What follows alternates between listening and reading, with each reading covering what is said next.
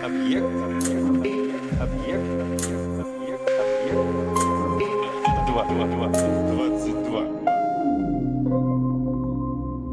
В смысле?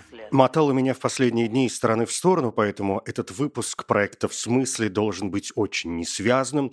Ну, с другой стороны, несвязным значит свободным, а потому как найти связь между афродизиаками и драконами, которые занимали меня последние дни, практически невозможно.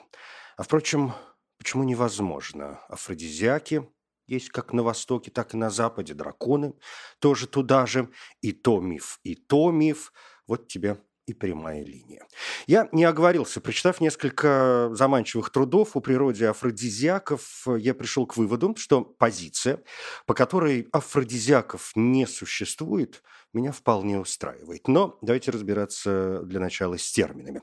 Афродизиаки – это возбуждающие вещества, которые увеличивают сексуальное желание у людей. Это всем известно. Термин происходит от имени греческой богини любви Афродиты. Это тоже всем известно. Она была не только богиней любви, она была ответственна также за плодородие, разумеется, и за вечную весну, то есть, по сути, за молодость. Другой эпитет Афродита – детопитательница, и его можно принимать в любых самых фантастических смыслах, благо что любая религия это допускает. На то э, Афродита и одна из 12 олимпийских богов, э, чтобы позволять себе абсолютно все.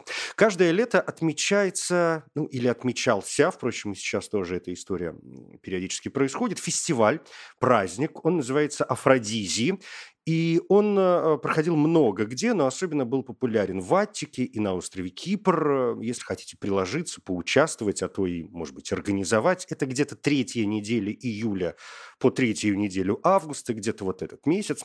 Э, тексты живописно э, рассказывают о фестивале Афродизии в Коринфе и в Афинах, где, помимо прочего, праздник отмечали еще, например, проститутки, поскольку Афродита их покровительница, и это был их способ поклонения своей богине-покровительнице. Как праздновать?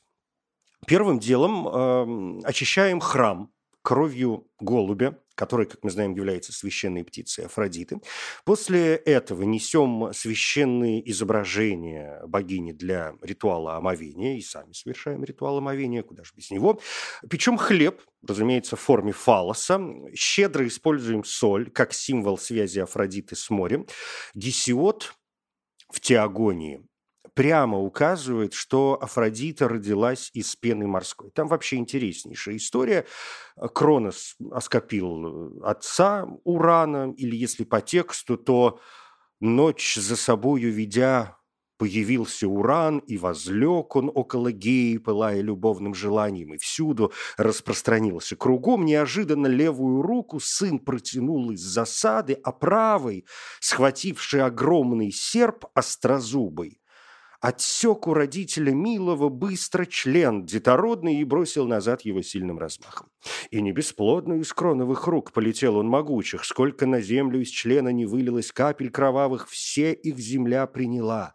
А когда обернулись годы, мощных Ириней она родила, и великих гигантов с длинными копьями в дланях могучих, в доспехах блестящих, также и нимф, что милиями мы на земле называем. Член же отца детородный, отсеченный острым железом, по морю долгое время носился и белая пена взбилась вокруг от нетленного члена, и девушка в пене то и зародилась.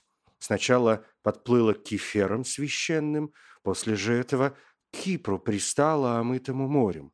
На берег вышла богиня прекрасная, ступит ногою, травы под стройной ногой вырастают, ее Афродитой пенорожденный, еще кефиреи прекрасно венчанный, боги и люди зовут, потому что родилась из пены. На Кипре, кстати, э, есть специальное место, где родилась Афродита, это небольшая скала, называется она Петра Турмиу. Это в Пафосе. Пафос – один из шести районов Кипра, будете в тех краях, помните, что на скалу на эту забираться нельзя, да и купаться в тех краях не особо рекомендую, там весьма неспокойное море. Э, название Петра Ту-Рамиу можно перевести как «скала Ромеев», и это отсылает к легендарному византийскому герою Дигенису Акриту.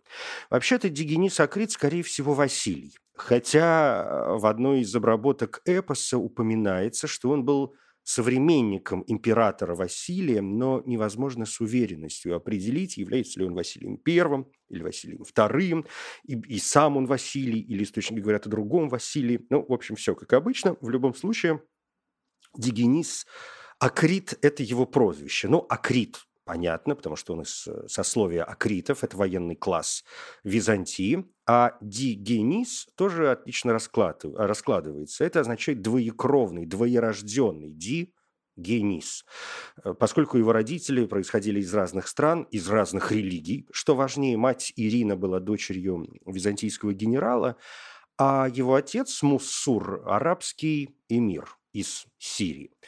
Эпос о царстве Дигениса Акрита – древнейший памятник современной греческой литературы. Из шести сохранившихся вариантов самый старый, древнейшая рукопись – это где-то начало XII века и наша эра, и более-менее литературная адаптация народного текста. А вот уже в конце XIX века, когда акритические тексты и песни стали открывать и активно изучать, Дигенис Акрит стал интерпретироваться как национальный символ, как символ долгой и трудной борьбы греков с мусульманами.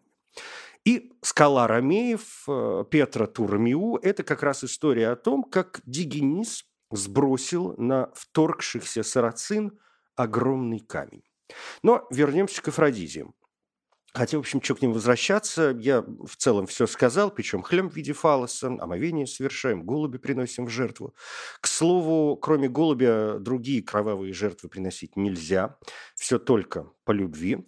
Но и нетрудно догадаться, что афродизиаки – это прямое продолжение как самой Афродиты, так и ее празднеств, афродизий, которые были, среди прочего, призваны возбуждать в людях любовь, чувственность, секс и все, что с этим связано. Поэтому, конечно, появилось представление о том, что некоторые продукты, напитки или даже поступки делают э, секс более приятным. Причем подобные верования скорее всего, существовали еще до рождения культа Афродиты. Просто у нас не так много об этом свидетельств.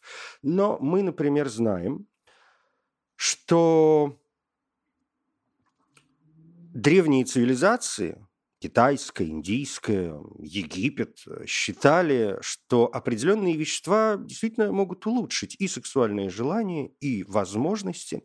А это было очень важно. Во времена сильнейших религиозных культов и не слишком развитого общества невозможность исполнять супружеские обязанности и воспроизводить потомство, а по возможности иметь семью, чем больше, тем лучше, было ну, не могу сказать прям позором везде, но, в общем, как-то не очень это уважалось. Напротив, если у вас 20 детей, то вы молодец. Поэтому, конечно, были необходимы стимуляторы, которые бесконечно изобретались, э, приобретали популярность, а, следовательно, периодически это документировалось, где-то что-то как-то записывалось, и передавалось из поколения в поколение, не только из уст в уста, но и вот э, письменным способом, благодаря чему, в общем, у нас есть хоть какие-то представления об этом всем деле. И у нас есть действительно довольно древние факты. 4-5 тысяч лет назад те же китайцы упирали на то, что то, что мы сегодня называем афродизиаками,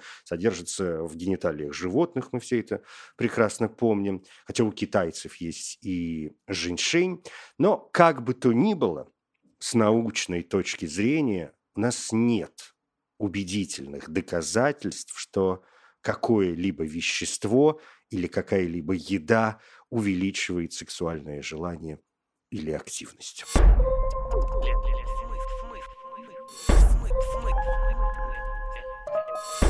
Смысле? Или, пожалуй, есть все-таки одна субстанция, но давайте по порядку. Во-первых, эффект плацебо, который обязательно нужно вспомнить, если мы говорим об афродизиаках. Э, эффект плацебо прекрасно работает до сих пор.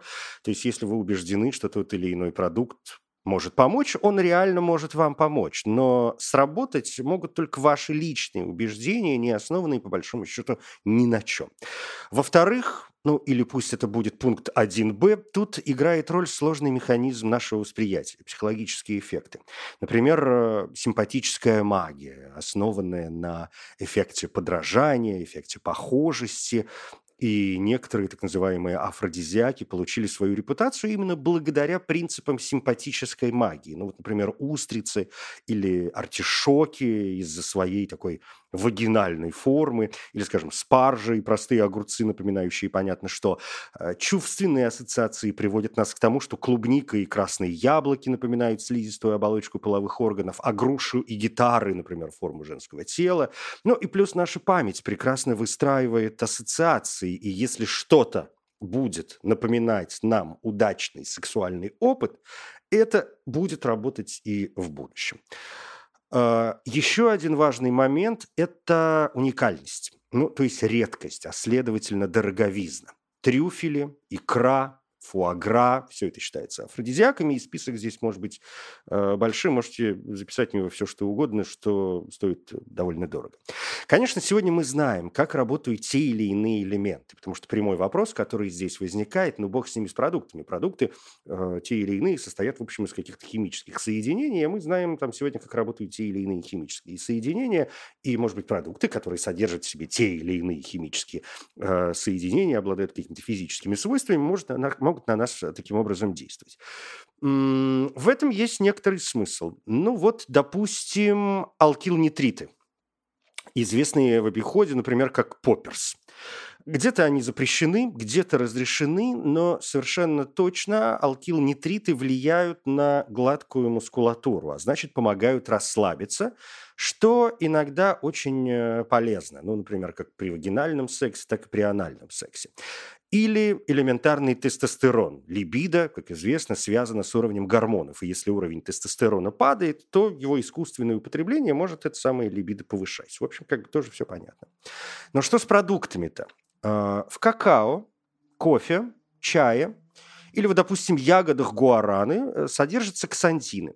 С медицинской и формологической точек зрения существует три наиболее важных ксантина – кофеин, теобрамин и теофилин. Ксантины оказывают стимулирующие действия на центральную нервную систему, тоже расслабляют э, гладкую мускулатуру, стимулируют сердечную сократимость, но в то же время при этом, скажем, обладают мочегонным э, действием, и могут даже вызвать абстинентный синдром, то есть где одно, там другое. Шоколад и некоторые сыры содержат химический компонент, называемый фини, э, фенилэтиламин. То и дело, появляются споры о том, считать фенилэтиламин афродизиаком или нет. Есть данные, что фенилэтиламином, э, фенилэтиламин связан с чувством любви обмен взглядами, прикосновение рук, э, рукопожатие и всевозможные вот эти э, даже самые мелкие сигналы вызывают повышение уровня фенилэтиламина в мозгу. Это вещество может быть ответственным за ощущения и физиологические процессы, происходящие при влюбленности. Бессонница, тахикардия, покраснение разных участков тела. Ну, проще говоря, есть теория, что фенилэтиламин, выделяемый в мозг, может быть связан с сексуальным влечением. Но проблема в том, что он быстро разлагается моноаминоксидазами. И даже если мы коробками будем поглощать шоколад, вряд ли до нашего мозга доберется хоть какая-то более-менее значительная часть. Морепродукты мы легко прослеживаем этот миф, или лучше сказать, культурную традицию, да все той же Афродиты. Так как богиня вышла из моря, то люди полагают, что морепродукты – это еще один источник афродизиаков.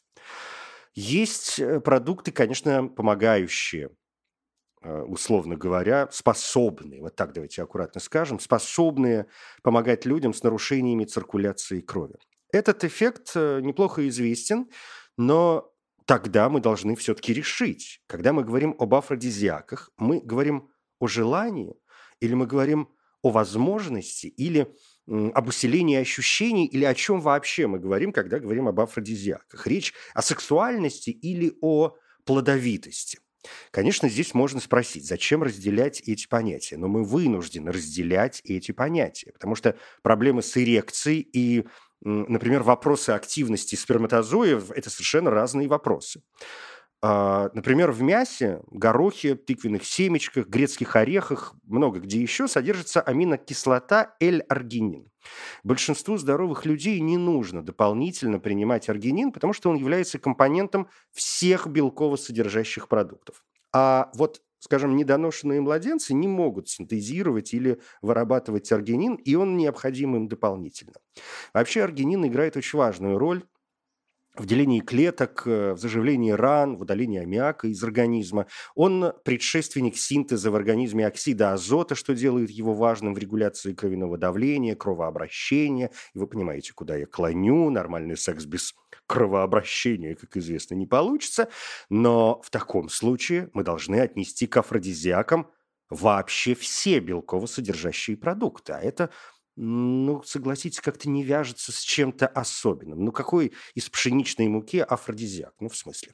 В общем, я могу много тут называть хитрых слов, рассказывать о гормонах, о химических соединениях, о жабах, в чьей коже содержится алкалоид бутафенин. Собственно, само слово бутафенин происходит от названия жаб. Буфо. Буфо на латыни есть жаба. И Алкалоид этот э, галлюциногенен. По действию он схож с ЛСД, только послабее. Он защищает жаб от паразитов, хищников. Для людей, если мы будем просто трогать жабу, он в целом безвреден, под кожу вроде как не проникает. Тем более, что достаточно большое количество для психоактивного эффекта есть только у жабы реки Колорадо, что не мешает всем прочим использовать жаб в народной медицине. В культурах Западной Индии он используется как афродизиак под названием камень любви. Китайские культуры используют буфатитин, э, буфатинин простите, как э, сердечное средство, сердечное лекарство под названием чаньсу. Современные исследования показывают, что яд жаб, содержащий буфатинин, совершенно никак не афродизиачит, но совершенно точно является смертельным ядом. Как психоделическое средство он может употребляться через лизание жабы, лучше всего в определенных местах, или при курении с, с высушенными шкурами бесконечно что-то делают. Зарегистрированы несколько случаев э, отравления, и, по крайней мере, одна смерть. И это полбеды. Существует церковь жабы света. Ее основатель, по-моему, его зовут Альберт Мост, написал целый труд, в котором объяснялось, как извлекать и использовать жабий яд. Неудивительно, что жаба попала в список животных, находящихся под угрозой исчезновения. Или вот, допустим, йохимбин. Одно время очень знаменитое средство. Я помню времена, когда препараты с э, юхимбином активно рекламировались по телевидению. Он получается из коры африканского дерева юхимбы, и его действительно одно время назначали в качестве препаратов при эректильной дисфункции. Но результаты, когда прошло достаточное количество лет, оказались весьма скромными. Выяснилось, что да, он неплохо влияет на животных, но не на людей. Дело, видимо, в наших защитных механизмах и вообще в когнитивных э, возможностях, когнитивных аспектах. Люди обладают довольно мощным контролем за э, своим сексуальным поведением. Тогда как у животных это, в общем, инстинкты. И Йохимбин не в состоянии пробить нашу психологическую защиту. В общем, факт у нас, э, судя по всему, есть только один на сегодняшний момент. Ученые так и не смогли доказать влияние на сексуальность и половую функцию ни одного продукта, кроме алкоголя. В смысле? Да, алкоголь и в первую очередь вино в действительности вызывает возбуждение, но мы понимаем, что, вероятно, это связано не только с какими-то веществами, которые содержатся в алкоголе, но и с тем, что алкоголь, как известно, снижает систему защиты, наши системы торможения. Мы раскрепощаемся, и понеслась. А на деле При повышении возбуждения параллельно алкоголь снижает сексуальную функцию. Попросту говоря, вы хотите, но вроде как уже не очень можете. Но, конечно, опять вопрос в дозе.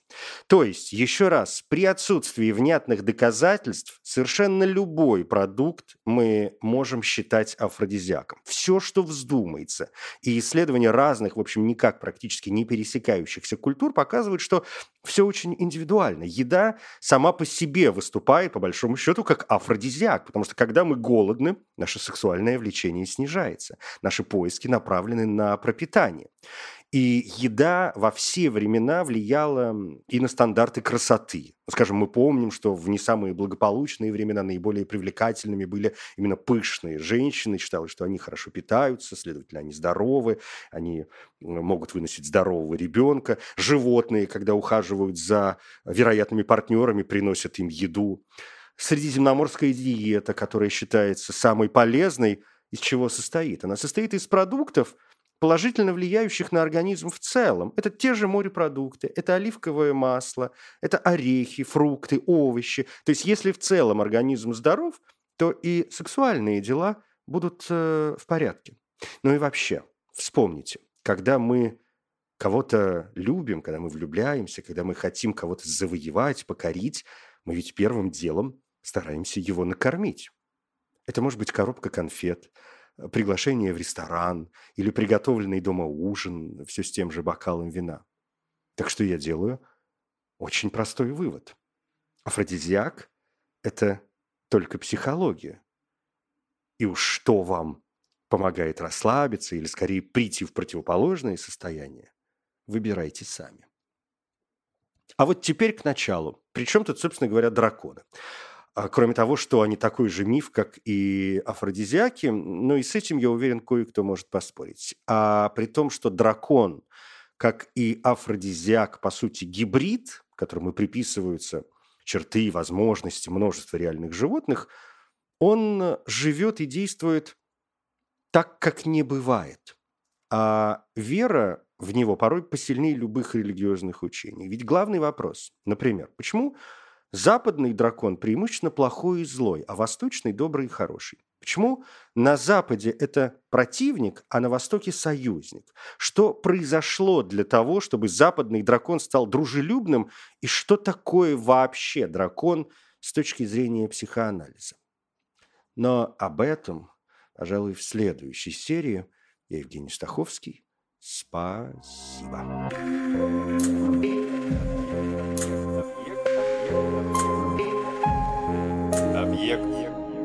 22.